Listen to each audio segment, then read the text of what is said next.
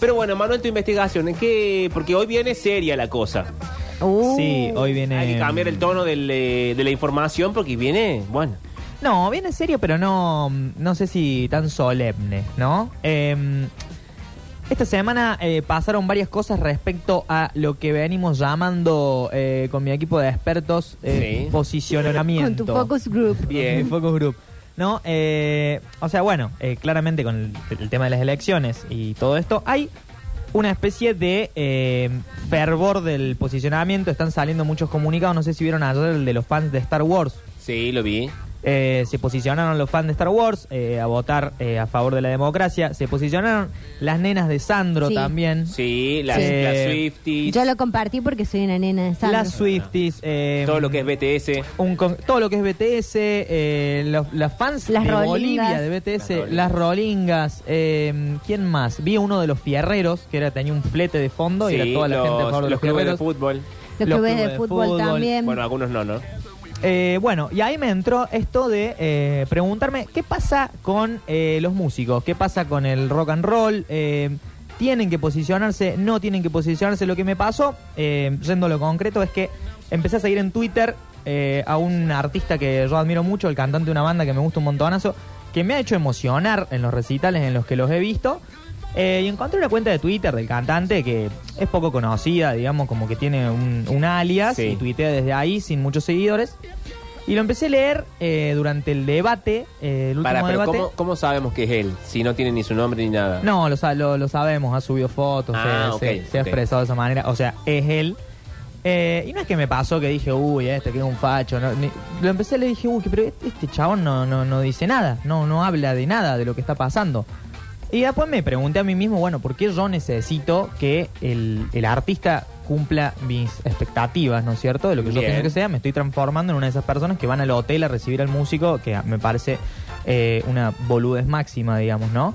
Pero a la vez siento que llegados a cierto punto, eh, en cuando las cosas se ponen tan caldeadas como se ponen ahora, Sí. eh, nada, me hace acordar un poco a, a esta caricatura, no sé si la vieron, hay un dibujito que están los del Ku Klux Klan de un lado diciendo queremos matar a todos los negros y del otro lado hay un grupo de personas negras diciendo como no queremos que nos maten y en el medio hay un tipito con un cartel que dice yo soy neutral.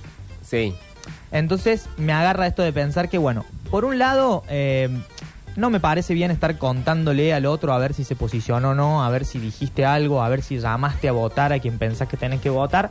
Eh, pero por otro lado, me parece que estamos en una época de mucha tibieza y que hay como mucho miedo también a decir lo que uno piensa del lado de, lo, de, lo- de los músicos, sobre todo. Esta semana, particularmente, salió Andrés Calamaro a dar un mensaje de claramente va a votar a mi ley, digamos. Eh, y yo, la verdad, estando en, en las antípodas del pensamiento de Calamaro, eh, nada, no sé si me influyó en cómo yo voy a seguir disfrutando su música. De hecho, lo tengo a Calamaro en Twitter y me he reído con algunas de sus eh, delirios fascistas que pone a veces, no sé si, Sí. si lo han visto. Me tiene Eh, bloqueada. ¿Te tiene, te tiene Sí. bloqueada? ¿Le has contestado alguna de las cosas de la torería? Sí, no, es bloqueó. nefasto. Es, es- es- es muy nefasto las cosas que pone, pero digo, yo lo tengo como identificado. Bueno, está de este lado. Yo no le voy a pedir eh, a Calamaro que, o sea, no sé, no sé si me voy a poner a discutir mentalmente con él. Eh, por el otro lado, también pasó lo de Roger Waters, que tiene que ver con un posicionamiento, que los hoteles le, le están bajando las reservas a Roger Waters, no lo quieren dejar alojarse acá porque, nada, eh, un poco expresa eh, los temas del pueblo palestino y el apartheid y toda esa cuestión y lo acusan de antisemita la mayoría de los medios y no lo dejan eh, alojarse acá. Eh, y después por último, bueno, eh, ayer pasó esto de Sonic Youth, digamos que Sí. la cantante de Sonic Youth replicó un dibujo que imitaba una tapa. eh, Una tapa de un disco. Exactamente, de un disco clásico. eh, y nada, me pareció como re Pero loco decir, contá "Che, que era el dibujo, que era la Eh, tapa, sí, así, para eh, quien no lo haya visto. no, es un dibujo que hicieron acá en Córdoba, eh, los chicos de Subterráneo, si no me equivoco, ¿no? Eh, que imita eh, la tapa del disco que se llama Go, creo.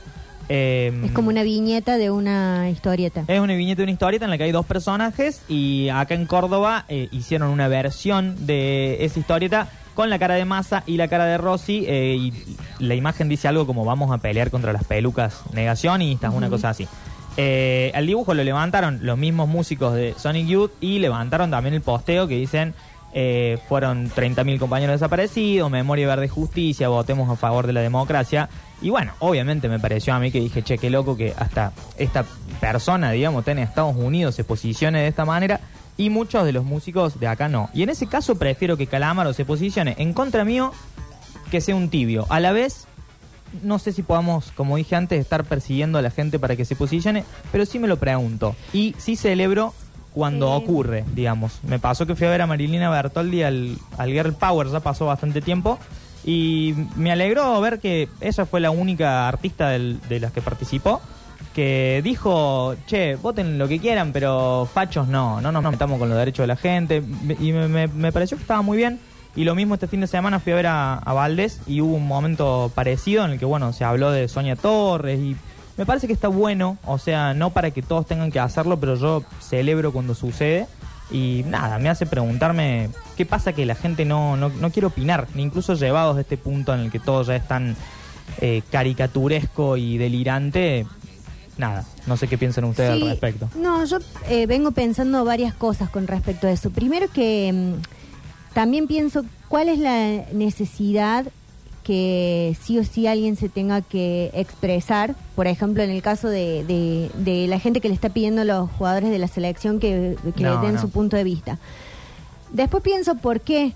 eh, ¿Por qué eh, pasa así? Como esperas que alguien se posicione, también te da felicidad cuando alguien se posiciona a favor de lo que pensás. Por supuesto. Eh, y por ahí creo que hay algo de, de que cuando alguien que vos admiras, por lo que sea, por su talento, por, por lo que sea, eh, piensa distinto, es como que ofendiera tu forma de pensar propia. Hay una cuestión ahí media eh, individualista que es, si, si por ejemplo, si vos venís y me decís a mí que, eh, porque yo escucho la Rock soy media pelotuda, y me estás ofendiendo a mí como, no, pero si yo escucho esto que está bien, que yo considero que está bien.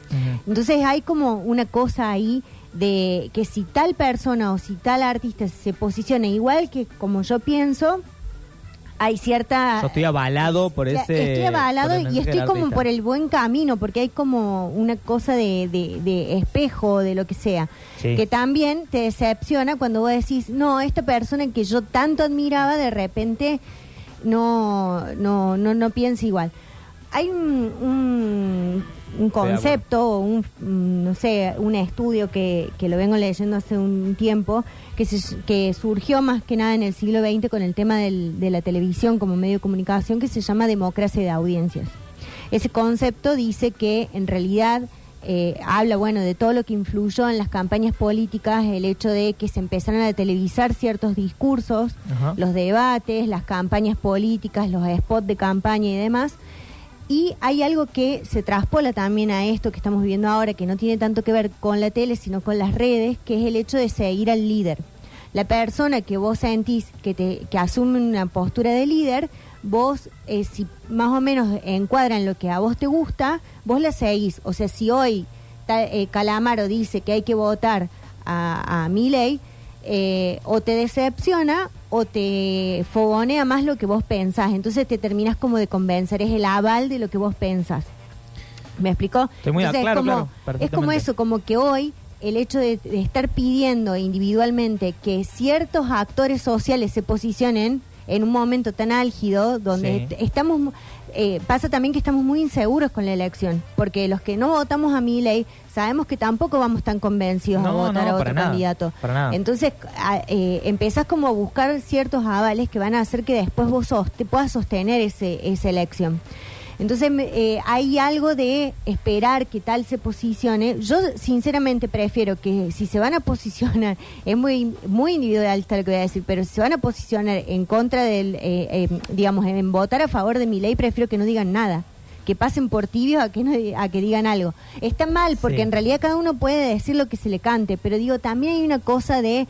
eh, ¿Realmente importa tanto que alguien, se- que alguien diga a quién vota? O sea, ¿realmente me importa tanto que a quién vota Messi? Yo sé que influye en un montón de gente, pero eh, en ciertos momentos me parece que estamos esperando que se posicionen para tratar de convencer a los que no están convencidos. Como, bueno, a ver, si la mona se posiciona, la gente del cuarteto no va a votar mi ley. No, la gente que lo va a votar mi ley ya está convencido.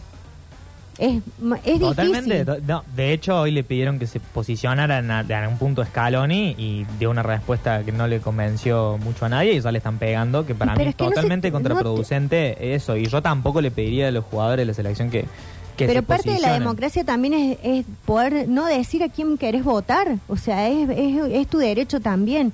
Entonces me parece que enojarse porque alguien no se posiciona o alguien no sale directamente a decir, o enojarse porque alguien sale a decirlo, eh, es también... A mí lo de Calamaro, por ejemplo, no me, no me sorprende para nada, pero por un montón de motivos. No me sorprende su voto, no me enoja tampoco, porque no me sorprende.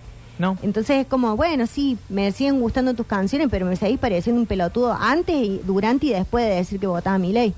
Pero eh, yo pongo el ejemplo de Calamaro porque yo, si Calamaro viene a tocar mañana, eh, compraría una entrada igual Sí, para irlo a ver a, Calamaro. Pero lo que sí me pregunto es eh, eso, ¿qué piensan los fans? no Si es necesario, o sea, si necesitan que el músico que siguen se posicione. A mí yo sí admito que me gustaría, digamos, que la gente que admiro se posicionara, pero no lo, no lo exijo, no lo necesito, Claro. capaz, porque lo aprecio de otro lado. Sí, incluso asumo capaz que tengo idealizado, eh, bueno, no sé, eh, a Charlie o Spinetta y no tengo idea si eran tan más allá de las metáforas y las canciones y las letras y, y, bueno, los festivales en los que han participado, no sé si tenían, si hubieran tenido en este momento un posicionamiento tan claro como nosotros queremos creer que... Porque justamente tendrían, hoy ¿no es estamos necesitando, hay una estructura que se ha dado también con el tema de las redes y que explotó mucho con los influencers, por ejemplo, donde todo el mundo te vende y te convence de lo que dice, desde una cuenta que tiene miles de seguidores, donde vos pareciera ser que hay una pereza intelectual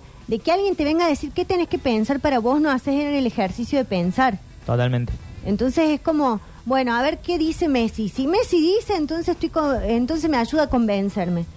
Y es, es una cuestión para estudiarlo sociológicamente quizás, colectivamente, digo, es un, es un, un recorte de la actualidad de hoy. Después eso irá variando, irá cambiando, pero es como, es parte de eso, de, de una cuestión que viene desde los medios de comunicación de la tele en su momento y hoy se traslada a las redes donde pareciera que las redes acercan más. Entonces yo le puedo ir a escribir a Messi o a, o a Scaloni en la cuenta de él para que él lea que yo necesito que él se pronuncie. Yo necesito leerme a mí. ¿Entendés?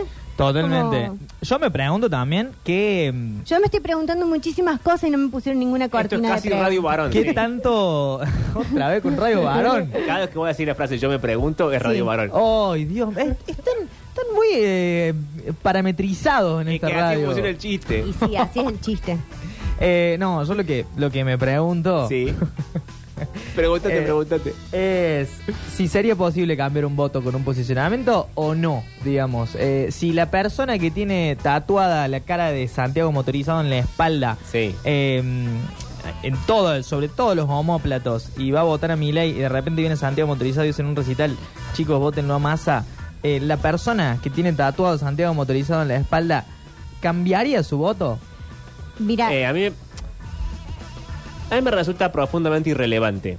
Y Claro. creo que, además, no solamente me resulta, sino que creo que es irrelevante. Porque si toda la gente, saquemos artistas del- del- de la situación, pero la gente que se dedica a pensar, es decir, Sí. los intelectuales, para ponerle un nombre, es decir, la gente que toda su vida y todo su tiempo está dado en pensar lo contemporáneo. Si toda esa gente, desde Beatriz Arlo y Martín Caparrós, a, no sé, Dolina, es decir, la gente que cruza todo el marco ideológico posible de la Argentina, si toda esa gente firma una solicitada explicando qué es la democracia y qué no es la democracia, y aún así esa opinión intelectual, formada, etcétera, no es relevante, Sí. ¿por qué sería relevante la opinión de Jimena Barón? claro.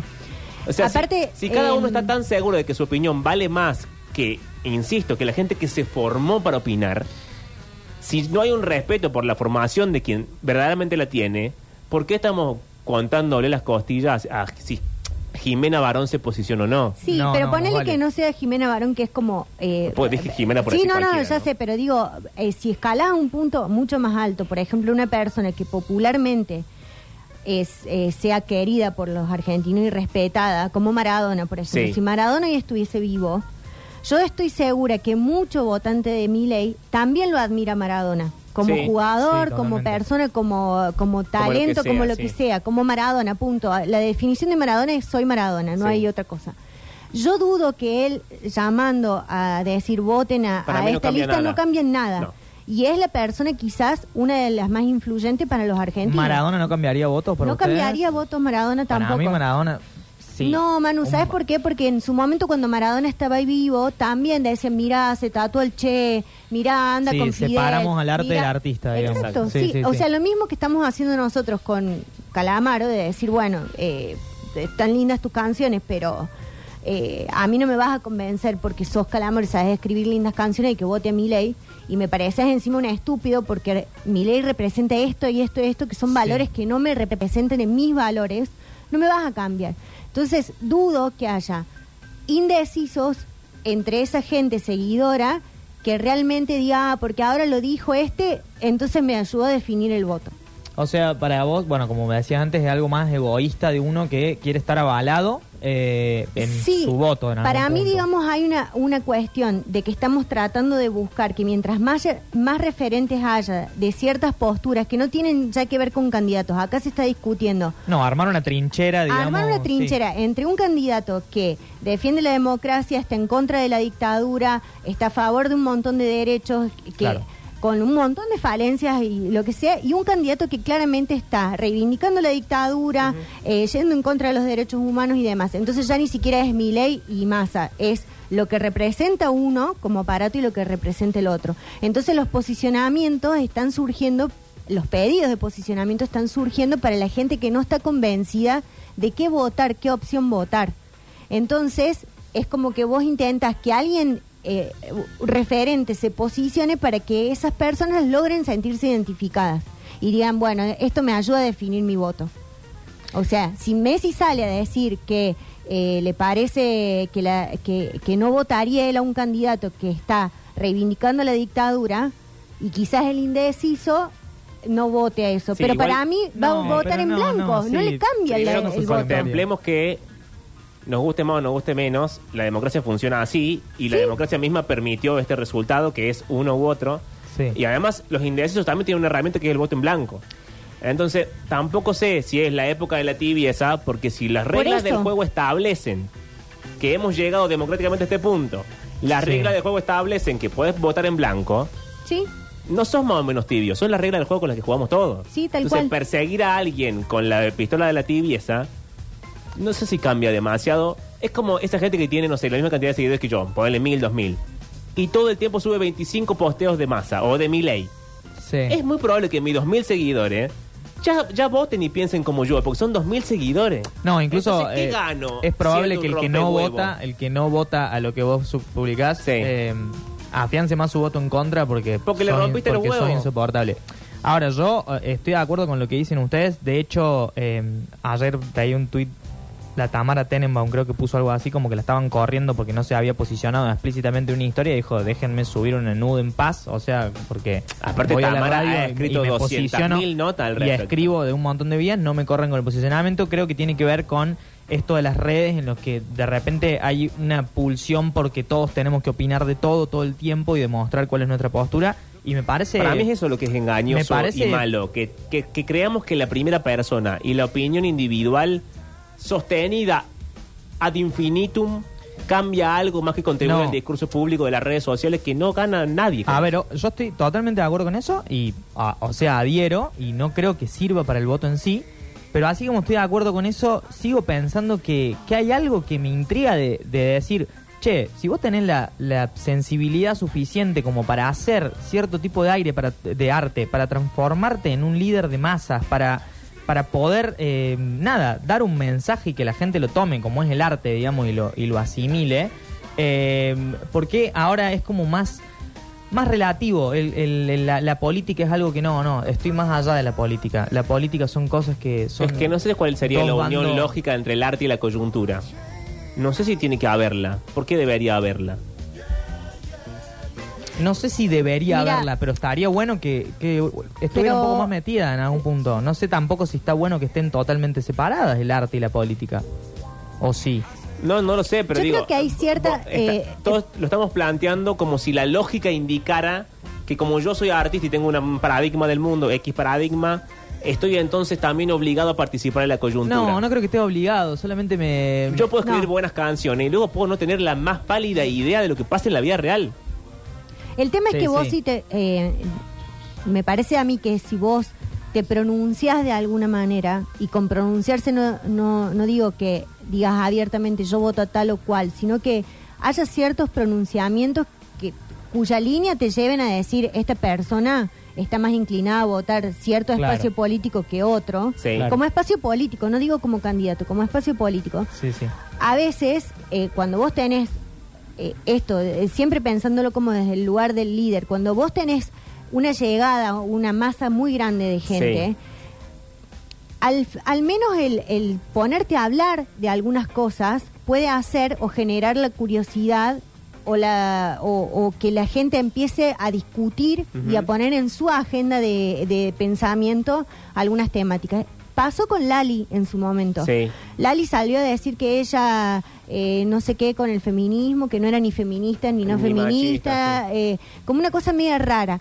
Y en ese momento lo que pensamos fue, qué cagada, porque una mina como Lali, que cae bien, que es sencilla, que parece ser una persona más de, nosotros. Claro, pero eso mi- pero que Lali no tiene por qué no saber, tiene por qué eh, saberlo. haber leído a Judith Butler. No, tal cual, pero eh, digo, no va por una cuestión de, de teorización feminista, va por una cuestión de que en un momento, si vos eh, adoptás una postura o no puedes quedarte en esa tibieza de no, yo en estos temas no me voy a meter así, no me hago cargo de que una parte del público se ofenda. Es que para mí es un- es- estamos pensando como si fuera el siglo XX. No, pero O le sea, quitas peso también sí. a esa neutralidad, digamos. Claro. Y la neutralidad es una posición también. Si vos sos neutral, es, Sí. la frase esa cliché, si sos neutral en una situación de violencia, bueno, estás del lado del, del opresor un poco. Entonces, si tu, tu bandera es la neutralidad, también estás dando un mensaje. el problema me parece que es, no es que Lali tenga que dar sí o sí una Sí. respuesta que pueda convencer a todos, sino que el tema es de quién va a buscar con la pregunta. ¿Entendés? Vas a buscar esto mismo que estamos haciendo ahora. Bueno, que Galoni se posicione de una vez que diga quién vota. ¿Por qué tiene que decir quién vota? Es que vuelvo a lo mismo que decía hace un rato. Si la opinión de la gente que verdaderamente dedica su tiempo y su formación y su estudio a entender lo contemporáneo, si esa opinión no importa a la hora de decidir, si a Sí, nosotros no nos importa porque estamos más preocupados por lo que pensamos nosotros y por nuestros tres posteos de Instagram, y entonces ¿por qué debería importarnos lo que piensa? ¿Por qué vamos a pedirle a Scaloni que, que lo diga? Si los intelectuales piensan el, el país, el mundo, etcétera, y opinan y firman solicitadas y pu- publican notas en el diario y qué sé yo, y no le importa a nadie, ¿por qué si la opinión que tiene un fundamento y un valor no importa, por qué importaría la de Scaloni? No, pero a veces ahí no estoy tan de acuerdo, porque por ejemplo, el tema de, de que vos eh, pones posteos en tus redes, por más que tengas mil seguidores, Sí. a veces tiene que ver con que no todo... eh, eh, es una cosa de, pri- de primera persona propia como es una cosa de primera persona. estos son mis valores, aquí están. Bueno, pero es una cosa de primera persona, pero a veces también ayuda mucho a que hay otras personas que no hacen el mismo ejercicio de sentarse a entrar a leer esos artículos. A leer, a seguir a, esos, a esa gente en, en Twitter o, o, o a- o acceder a cierta información. Y a veces termina, es como, sí, es como entrar al rincón del vago, quizás sí, pero de alguna manera a nosotros con la, con la, con la ley del aborto nos ayudó mucho esa micromilitancia. Que Ujú. vos decís, no me importa si tengo 200 seguidores. Si yo puedo compartir lo que está diciendo el texto que queremos que se apruebe la ley, si estoy tratando de compartir la información, si estoy exponiendo a las personas que están Sí. en contra de los derechos, por más que me vean 20 personas, esas 20 personas quizás no están llegando a esa misma información. Entonces hay una micromilitancia que la tenés que hacer ahí. Digo, distinto es eh, que vos estés todo el tiempo eh, subestimando al otro. Si todos tus posteos son, si votás a Milei sos un tarado, No, si no, votás a no. Massa sos un tarado, Sí. ahí sí te creo que es una cuestión mucho más narcisista y mucho más yo soy elevado y vos no. Que Pero para si mí vos- lo único que se juega en las redes es... eh, Y un poco sí, un poco no. moral constante. Un y poco así sí, no vas a convencer no. a nadie nunca. Y bueno, pero también ahí está la gente que por ahí piensa más en cuestiones de estrategia de redes, por más que sea desde sus redes que tiene 200 seguidores, lo piensa más como yo lo que quiero comunicar es esta información. No quiero no, no estoy buscando ni el like, ni que compartas mi tweet, ni que, o sea, estoy buscando que aunque sea 10 personas lo lean. Es nada más que eso. Obviamente, si querés eh, eh, los likes, si querés que, que, ser, eh, que reposteen, lo que sea, ya sabes lo que tenés que poner también. Es así. Sí, o sí, sea, sí. a la misma Tamara Tenenbaum lo he dicho un montón de veces. Yo escribo una nota de- por la que estudié, me formé, eh, no sé, investigué todo y tiene tantos likes y pongo una foto mía medio en bola y tiene y explota. Sí, obvio. Entonces, bueno, Bueno. ya sabemos. El ¿Tenemos cuentito. cuentito? que se me ha hecho largo el asunto. Eh, tenemos el cuantito eh, que no es explícitamente sobre el posicionamiento de ¿Y lo para que qué debatimos hablando. media hora? No, no, no, porque fui a un recital el Sí. sábado donde hubo un posicionamiento, se saltó, el, el que no salta vota mi ley, un, un canto que no se escuchó tanto en Córdoba como en Buenos Aires, me parece, Mm. por obvias razones. Eh, y bueno, eh, un poco vine a hablar de eso y de otras cosas que me suscitó el recital de este fin de semana. Señores. Así que cuando quieran. Cuentito entonces.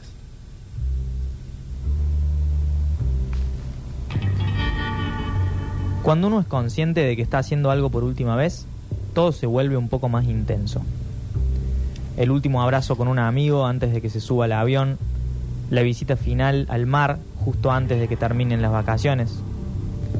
De repente uno le da otro valor a los detalles que quizás pasó por alto en un primer momento. Cada gesto se tiñe de nostalgia y es inevitable prestar más atención a todo con la intención de que la memoria guarde la mayor cantidad de texturas, sonidos y emociones posibles.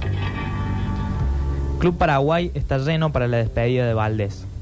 Después de ocho años y cuatro discos, la banda liderada por los dos hermanos cordobeses le pone fin a su historia en su lugar de origen después de un primer último baile en Niceto. Cuando se prenden las luces y empieza a sonar a mi lado, pienso que hace casi 10 años escucho estas canciones en vivo. Ese clap bien seco, la guitarra funk, los teclados hauseros y el bajo lleno de groove inevitablemente forman parte del soundtrack de mis 20. Ya sé que estás algo triste, dice la primera línea de la canción. Me parece una oración acertada para empezar una despedida. Aunque no parezca, el baile y la tristeza siempre se llevan bien. El show es un despliegue de talento. No termino de entender si las canciones suenan mejor que nunca porque es la última vez que suenan en vivo porque al ser el final la banda pone todo el corazón en cada detalle. Supongo que es una mezcla de las dos cosas. Edu Valdés tira la cabeza hacia atrás durante un solo de guitarra épico y me pregunto si en su mente o en la de su hermano Pancho se estarán sucediendo imágenes del pasado como en un video de recuerdos proyectado en un salón de eventos. Si harán consciente en cada nota el peso de una última vez o si estarán dejando que la música los envuelva y los lleve hacia donde sea que vaya. Luego del segmento acústico, Edu se toma un momento para hablar de Sonia Torres y su búsqueda incansable. Le dice al público que intente comunicarse con más amor y que pase lo que pase, no dejemos de salir a la calle para reclamar nuestros derechos. Desde el fondo comienza a escucharse el ya clásico El que no salta vota mi ley, y si bien el salto no es generalizado, tiene más adeptos de lo que uno podría esperar. Después vuelven las líneas de bajo demoledoras, los colchones de teclas envolventes, los agudos vocales imposibles de replicar. La banda es un reloj, están en su mejor momento. Es irónico, pero también obvio. Valdés se despide con dos canciones de su primer disco. La gente se mueve por última vez con Bailar Sola, después de tantos años de quemarla en los auriculares. La banda pone punto final a su trayectoria con Ven hacia mí, una de sus composiciones más lindas. Dentro de unos minutos van a prender las luces, nos van a echar del lugar y esta despedida va a terminar.